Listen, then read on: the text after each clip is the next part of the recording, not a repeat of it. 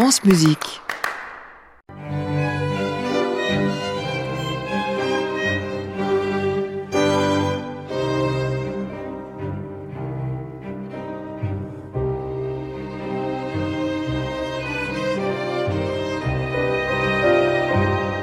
Carrefour des Amériques. Une coproduction des médias francophones publics. La Havane en révolution.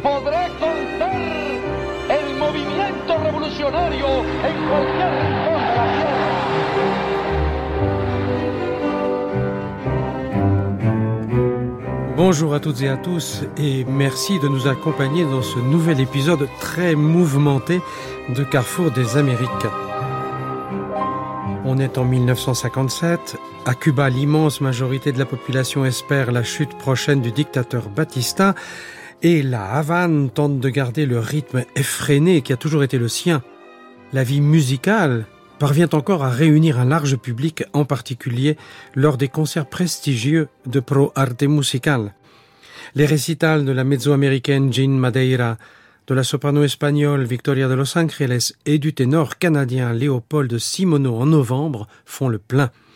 Simoneau arrive en grande star du lyrique après ses succès au festival de Glyndebourne, à l'Opéra de Vienne dans Les Pêcheurs de Perles de Bizet et à l'Opéra de Chicago dans la Traviata aux côtés de Maria Callas.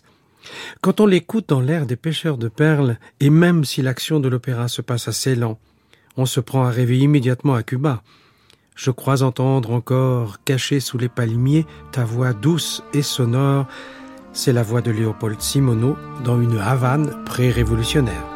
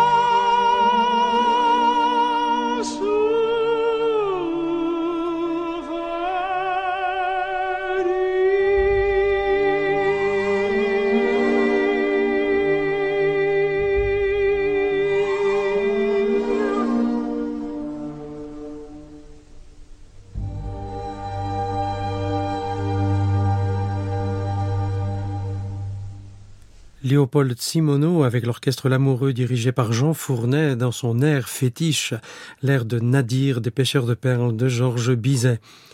En 1958, le général Batista lance une offensive contre les rebelles dans la Sierra Maestra à l'est du pays.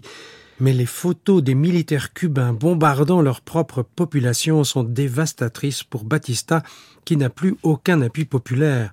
Même les États-Unis tentent en vain de le faire démissionner et son armée est totalement démotivée. La guerre de guérilla sera très courte. En décembre, l'armée rebelle assiège Santiago de Cuba, la ville de Santa Clara au centre du pays, et se dirige vers la Havane. Les derniers mois de 1958, c'est un futur ambassadeur de la Révolution qui fait parler de lui, le guitariste Leo Brauer, petit-fils de la sœur aînée du compositeur Ernesto Lecuona. Il compose des danses concertantes pour guitare et orchestre qui laissent augurer d'un talent exceptionnel. Léo Brauer a tout juste 19 ans et comme tous les jeunes de son âge, il attend fiévreusement l'arrivée de l'armée rebelle à la Havane.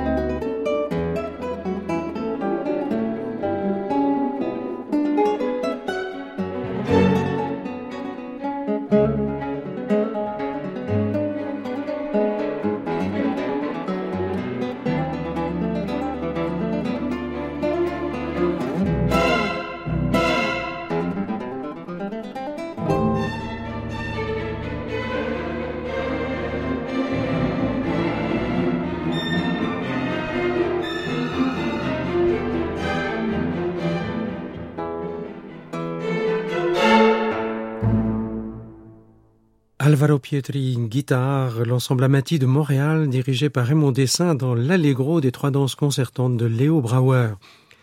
En mars 1958, le système de télévision en couleur est définitivement mis au point à La Havane. Et partout à Cuba, dès 1959, on peut capter la télévision.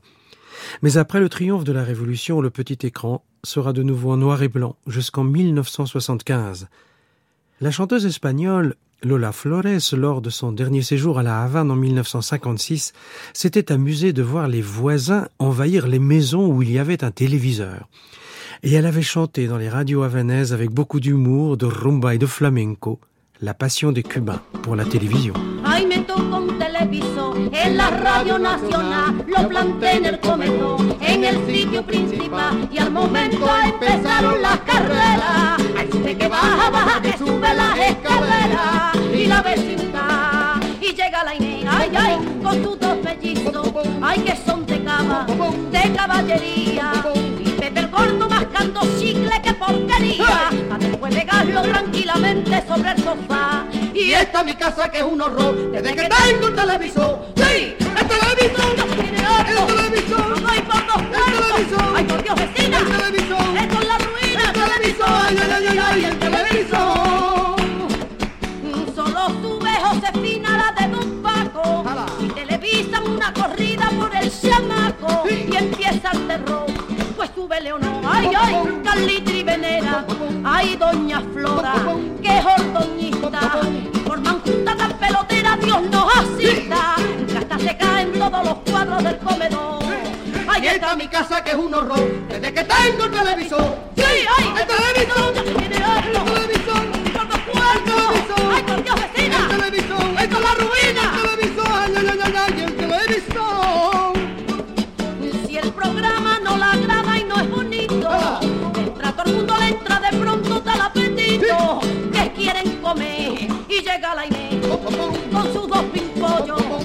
pidiendo pollo, hay con mayonesa.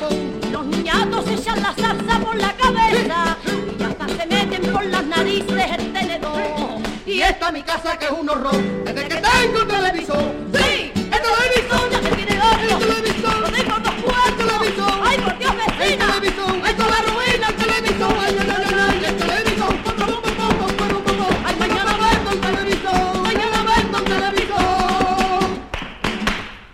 Lola Flores, enregistrée ici à La Havane en 1956. En cette fin d'année 1958, le compositeur cubain Julián Orbón entreprend la composition d'une nouvelle œuvre qui est une commande de la Fondation Koussevitzky, un concerto grosso pour quatuor à cordes et orchestre qui est créé avec succès au Carnegie Hall de New York en 1961. Une œuvre où il réunit à la fois un certain ascétisme qu'il aimait chez Manuel de Falla et l'exubérance symphonique américaine héritée de son maître Aaron Copland aux États-Unis.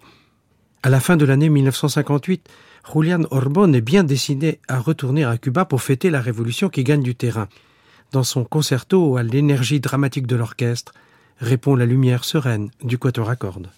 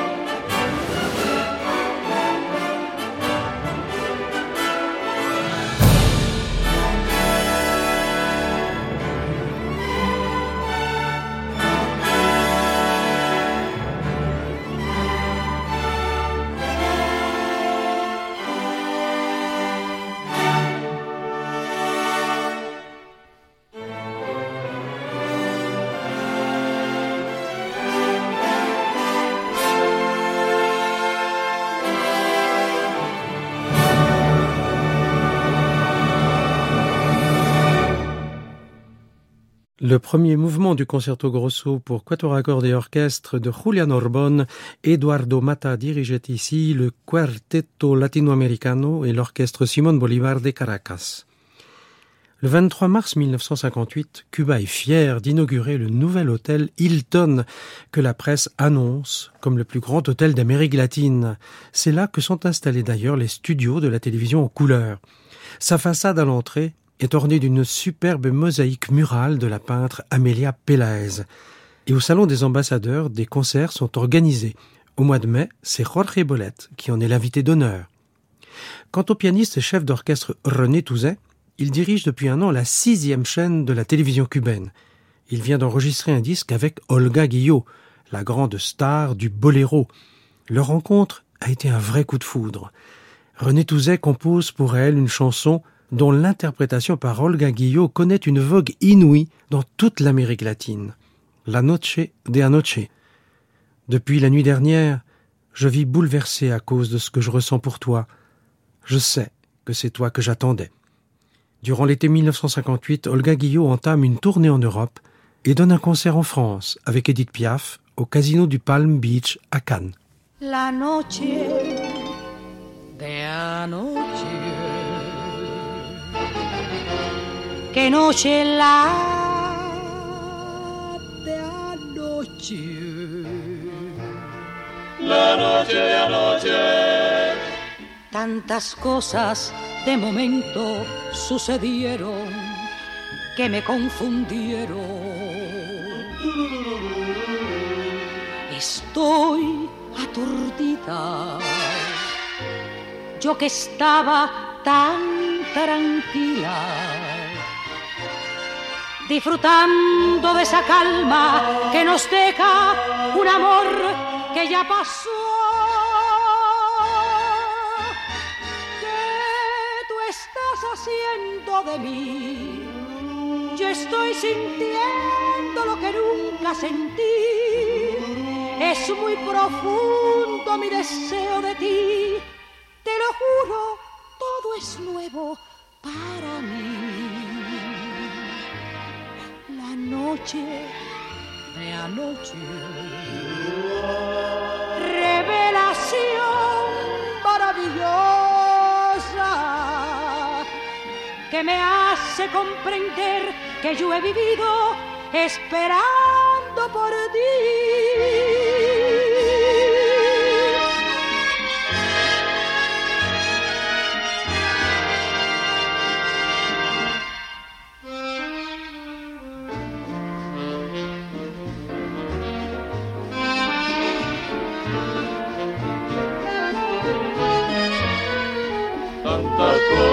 De momento sucedieron que me confundieron.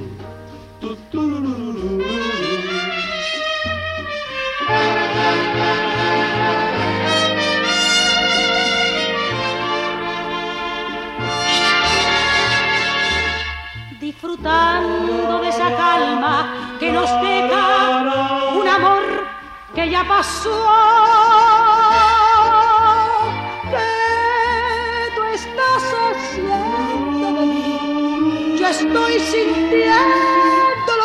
Nunca sentí. Es muy profundo mi deseo de ti. Te lo juro, todo es nuevo para mí. noche de anoche. Revelación maravillosa que me hace comprender que yo he vivido esperando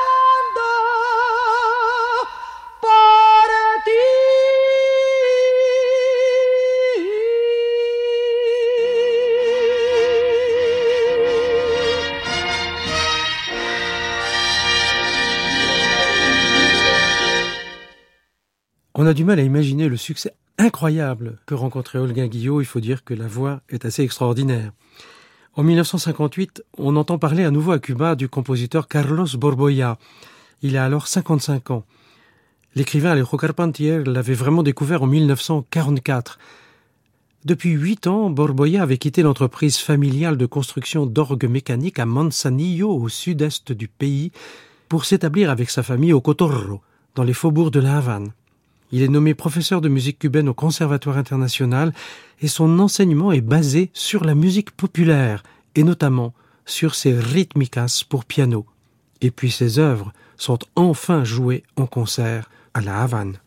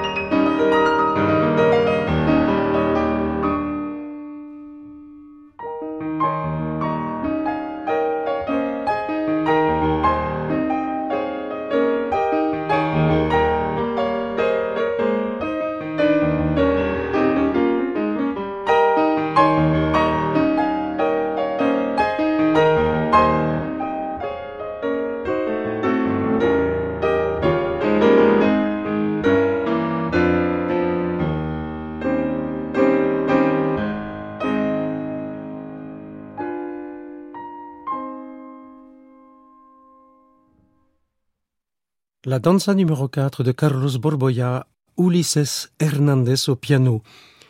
Carlos Borboya était un homme profondément indépendant et solitaire, voire libertaire. Après la Révolution, il refusera toute allégeance au nouveau régime politique. Il paiera au prix fort cette indépendance inébranlable. Il sera ostracisé de manière impitoyable. Ses œuvres seront interdites de facto dans les concerts jusqu'à sa mort en 1990. En 1996, le compositeur Roberto Valera nous en parle, comme s'il s'agissait d'un fantôme dont on osait à peine parler. Carlos Borboya lo conocía Carlos Borboya, je le connaissais por algunas obras de piano. par quelques œuvres de piano. Moi, je n'en ai jamais joué. Algunos estudiantes en el conservatorio tocaban alguna obra de Carlos Borboya. Quelques étudiants au conservatoire en ont travaillé. Era un compositor un poco C'était un compositeur, Pour nous, assez mystérieux. On savait qu'il existait. Tout le monde nous parlait de la valeur et de l'importance de sa musique, mais on ne le programmait pratiquement jamais. Encore aujourd'hui, on ne l'a pas joué comme son œuvre le mériterait. Et je sais pourtant que sa musique a influencé nombre de musiciens.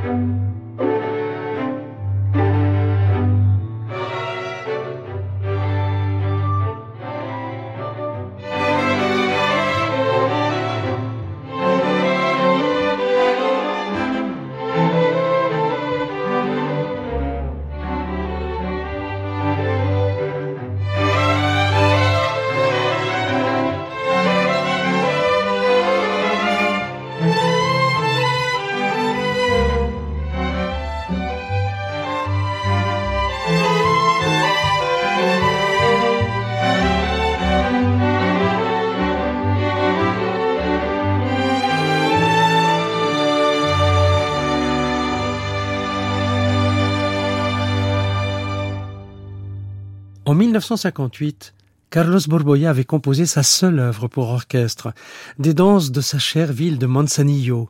La Camerata Romeo interprétait ici la première de ces danses. À La Havane, la vie musicale continue brillamment. Les deux concerts de l'orchestre de Philadelphie, dirigés par Eugène Normandie, font salle comble en janvier 1958. Depuis un an déjà, c'est Igor Markevitch qui est le chef attitré de l'orchestre philharmonique de La Havane.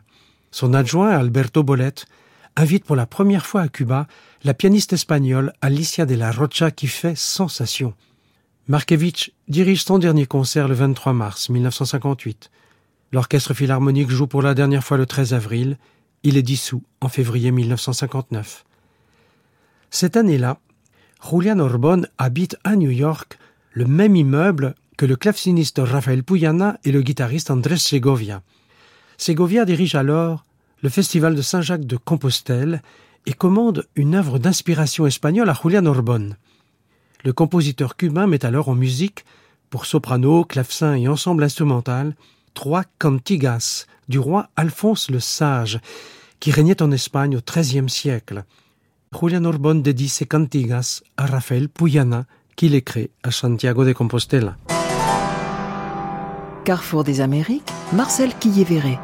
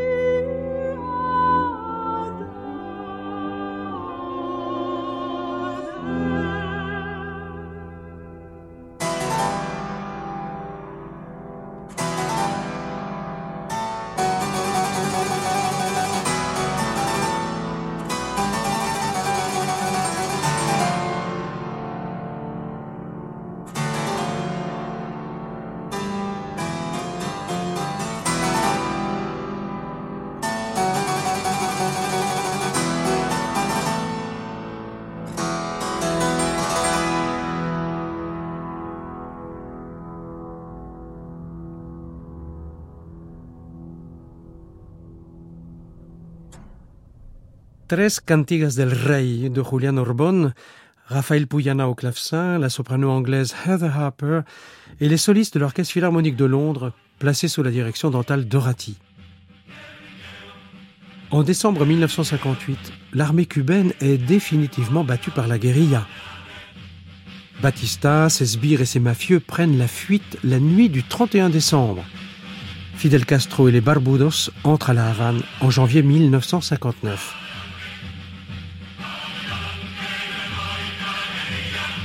La danseuse Alicia Alonso, après ses triomphes à Buenos Aires et à New York, revient aussitôt fêter la révolution triomphante. Elle réorganise son ballet, qui devient le Ballet national de Cuba, et le gouvernement décide d'en faire l'ambassadeur de la révolution cubaine dans le monde entier. En février 1960, Alicia Alonso crée le premier festival international de danse de la Havane. Elle chorégraphie un nouveau ballet qui est censé raconter la geste révolutionnaire. La musique est du compositeur Carlos Fariñas qui avait intégré l'armée rebelle, mais Fariñas a reconnu des années plus tard l'échec de ce spectacle un tantinet grandiloquent. Par contre, un ballet cubain créé à New York au Lincoln Center va connaître lui un grand succès. En 1959, Georges Balanchine, Lincoln Kirstein et le compositeur mexicain Carlos Chavez imaginent un grand spectacle latino-américain, la Panamericana, une série de huit ballets sur des musiques de compositeurs d'Amérique latine, dont Ginastera, Aitor Villa-Lobos et Julian Orbon. Balanchine en chorégraphie trois, dont les danses symphoniques de Julian Orbon. Et la première a lieu avec succès le 20 janvier 1960 au Lincoln Center de New York. Julian Orbon avait suivi passionnément la victoire de la révolution cubaine. Il rentre aussi au pays, mais au milieu de la liesse générale, il pressent une radicalisation extrême du régime et en novembre 1960, quand Carlos Chavez l'invite à diriger un atelier de composition au Conservatoire national de Mexico, il en profite pour quitter définitivement Cuba avec sa famille.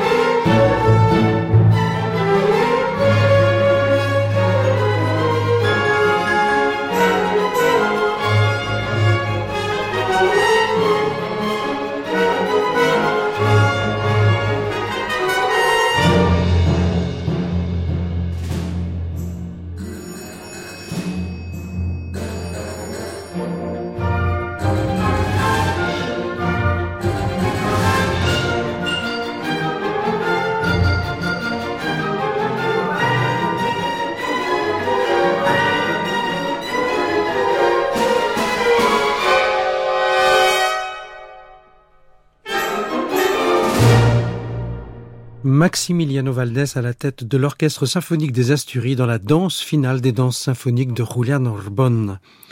Ce qui paraît incroyable à la Havane, malgré les tumultes et les soubresauts révolutionnaires, c'est que les récitals de musique classique reprennent au Théâtre Auditorium en 1960 et en 1961.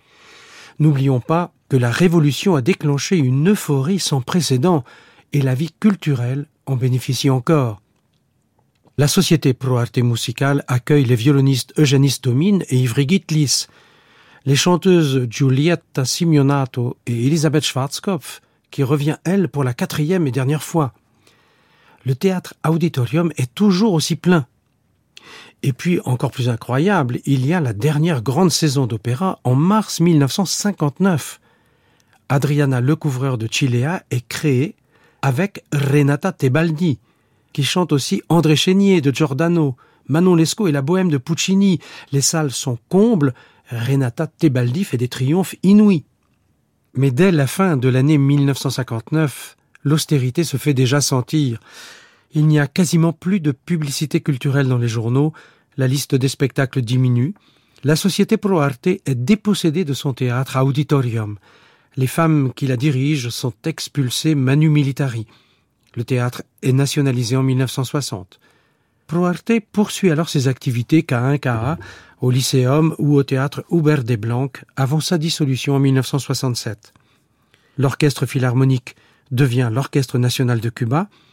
Son premier grand succès populaire a lieu en 1961 lors de la création du ballet intégral de la Rebambaramba composé en 1928 par Amadeo Roldan dans une superbe chorégraphie du jeune Ramiro Guerra.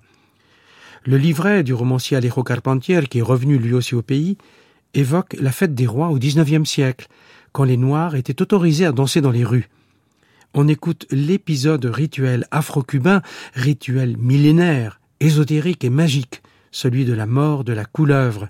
La couleuvre est morte, la culebra se murió.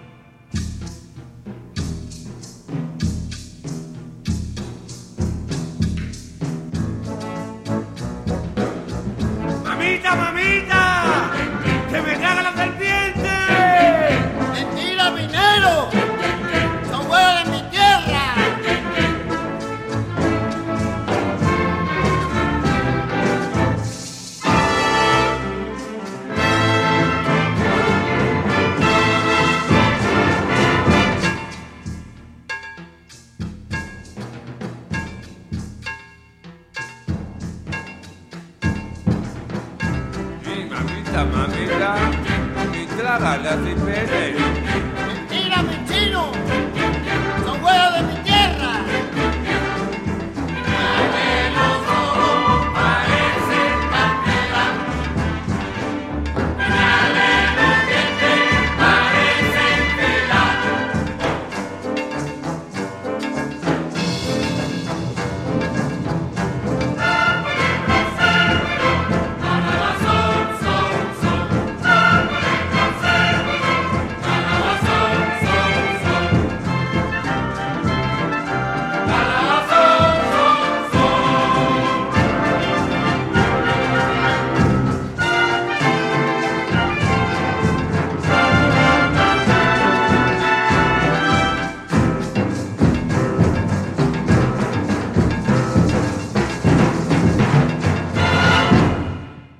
Chœur et l'Orchestre national de Cuba dirigé par Gonzalo Romeo dans ses extraits de la Rebambaramba de Amadeo Roldan.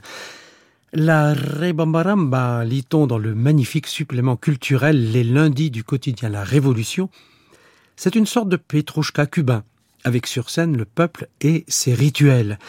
Une musique qui évoque aussi cette période d'enthousiasme révolutionnaire durant laquelle, et on l'a oublié, les classes moyennes et de nombreux secteurs de la haute bourgeoisie cubaine ont apporté leur aide économique à la révolution.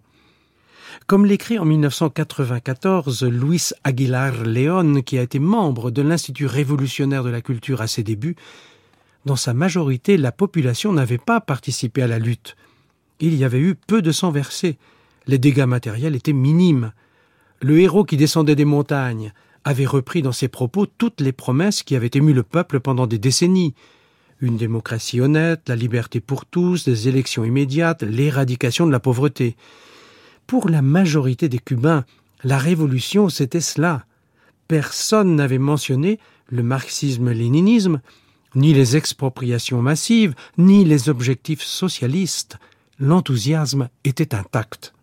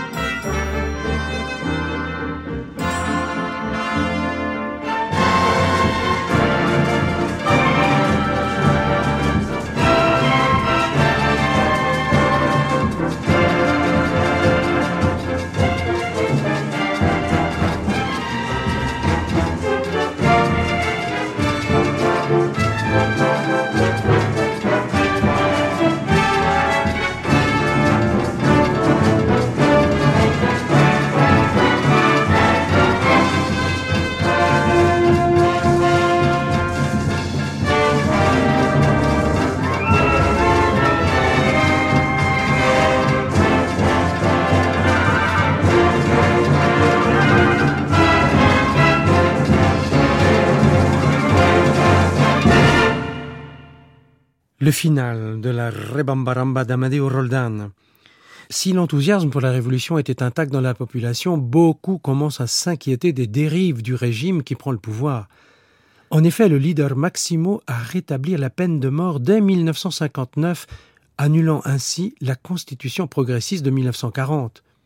Les arrestations se multiplient, les procès expéditifs, les exécutions en public dans le stade, dont certaines sont télévisées, entretiennent un climat de terreur.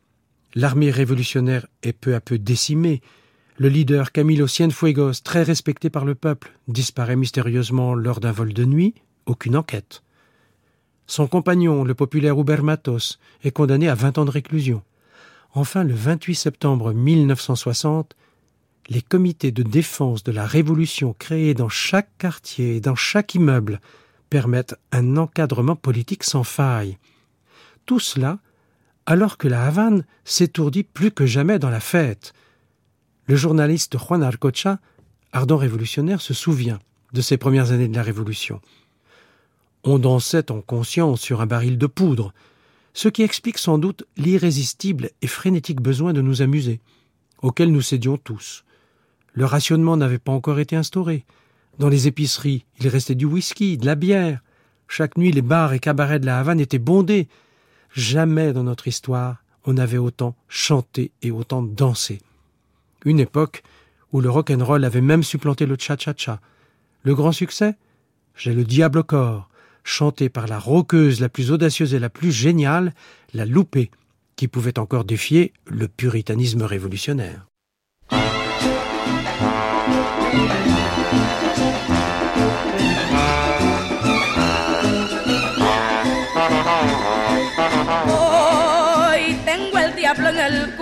Cuerpo, me abraza la fiebre de tu amor. Hoy me atormenta el consuelo, me abraza la fiebre con ardor. Este delirio por ti me consume, me fatiga y emborracha la vez.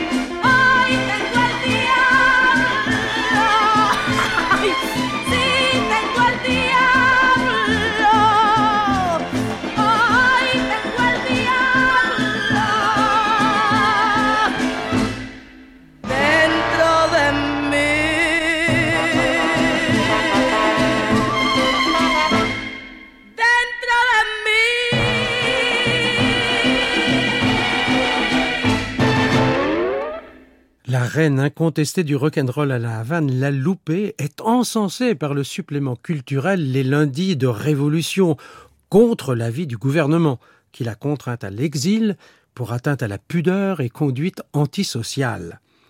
En 1960, une première délégation culturelle soviétique arrive à la Havane avec le violoncelliste Mstislav Rostropovitch, qui visite le pays et joue avec l'Orchestre symphonique national. Les festivals de films soviétiques se succèdent dans tous les cinémas de la ville. Le 27 janvier, Aram Kachatourian vient diriger ses œuvres, puis ce sont des concerts avec Léonid Kogan. Durant des décennies, les mélomanes cubains auront ainsi l'occasion d'entendre les artistes que l'Union soviétique et les pays de l'Est enverront à Cuba. À la Havane, le compositeur Juan Blanco, qui a 40 ans lors du triomphe de la Révolution, est devenu directeur de la radio CMZ créée par l'armée. Et il s'est fabriqué un studio de musique électroacoustique très artisanal. Dans les premières années de la Révolution, les compositeurs dans leur ensemble n'échappent pas aux injonctions du pouvoir d'écrire des œuvres en hommage au communisme, aux martyrs de la Révolution, aux guerrilleros héroïques. Et à la radio, Juan Blanco entend tout le temps la propagande, comme celle de Radio Progreso.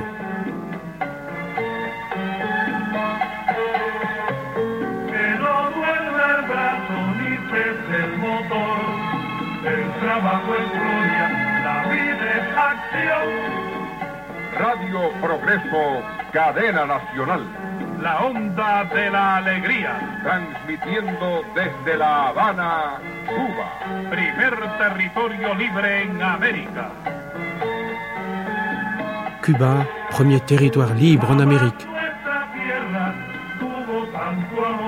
Que nos bras ne s'endorment jamais et que jamais ne s'arrêtent les moteurs, car notre nation n'a jamais connu autant d'amour. Et il y a aussi les feuilletons. Radio Progreso, cadena nacional, presenta la gran aventura de la humanidad. El partido y Lenin son hermanos gemelos. ¿Cuál es más Quand on dit Lénine, on dit le parti, Decimos Lenin, sobreentendemos partido. et quand on dit le parti, on dit Lénine. Sobreentendemos Lenin.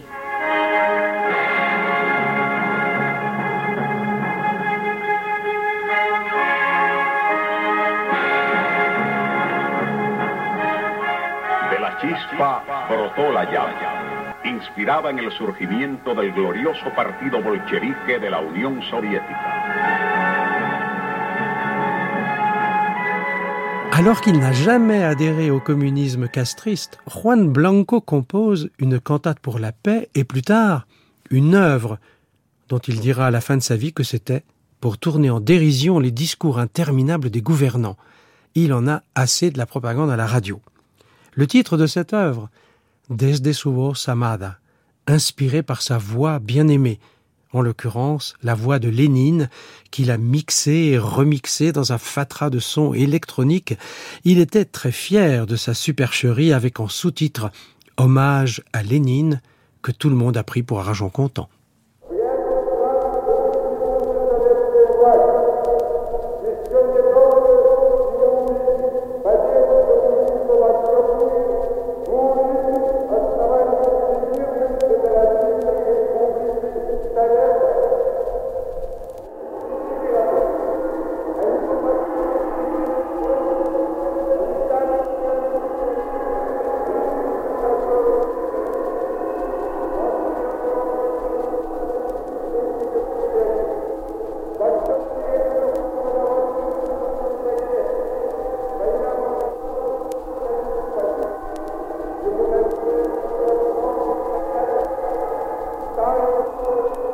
Qu'est-ce qu'on fait à Cuba pour échapper à la propagande à l'époque? Eh ben, on va bien sûr dans un des rares cabarets encore ouverts.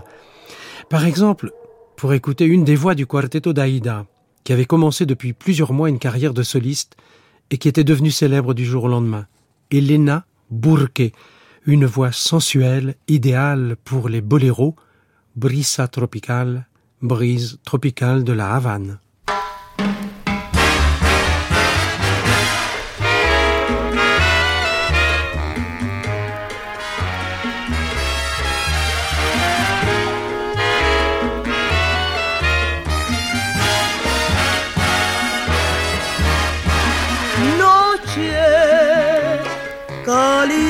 Sensual, noche tropical de mi Cuba. Noche callada y con brisas que invita a soñar, noche para amar.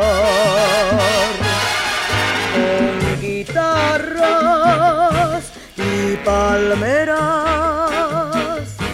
y la luna traicionera. Oye a lo lejos el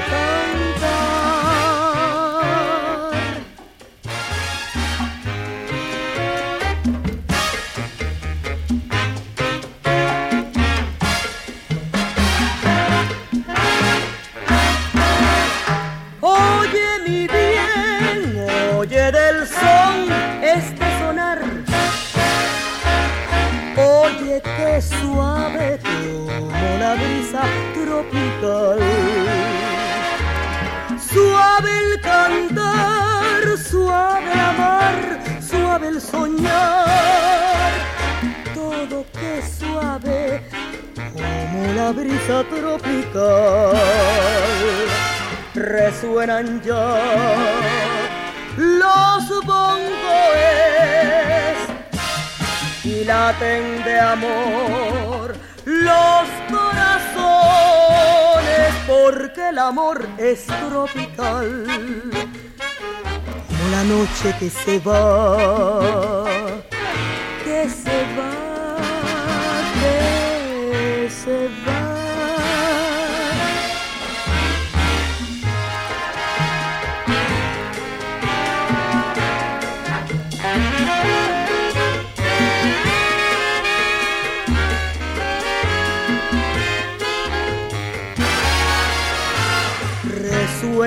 ya. Los bongoes y laten de amor los corazones porque el amor es tropical. Como la noche que se va que se va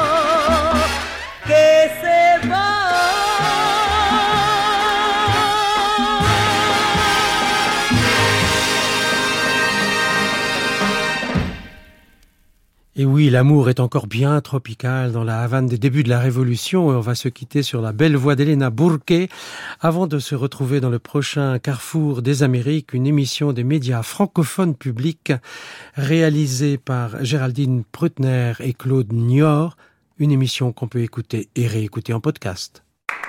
À réécouter sur francemusique.fr.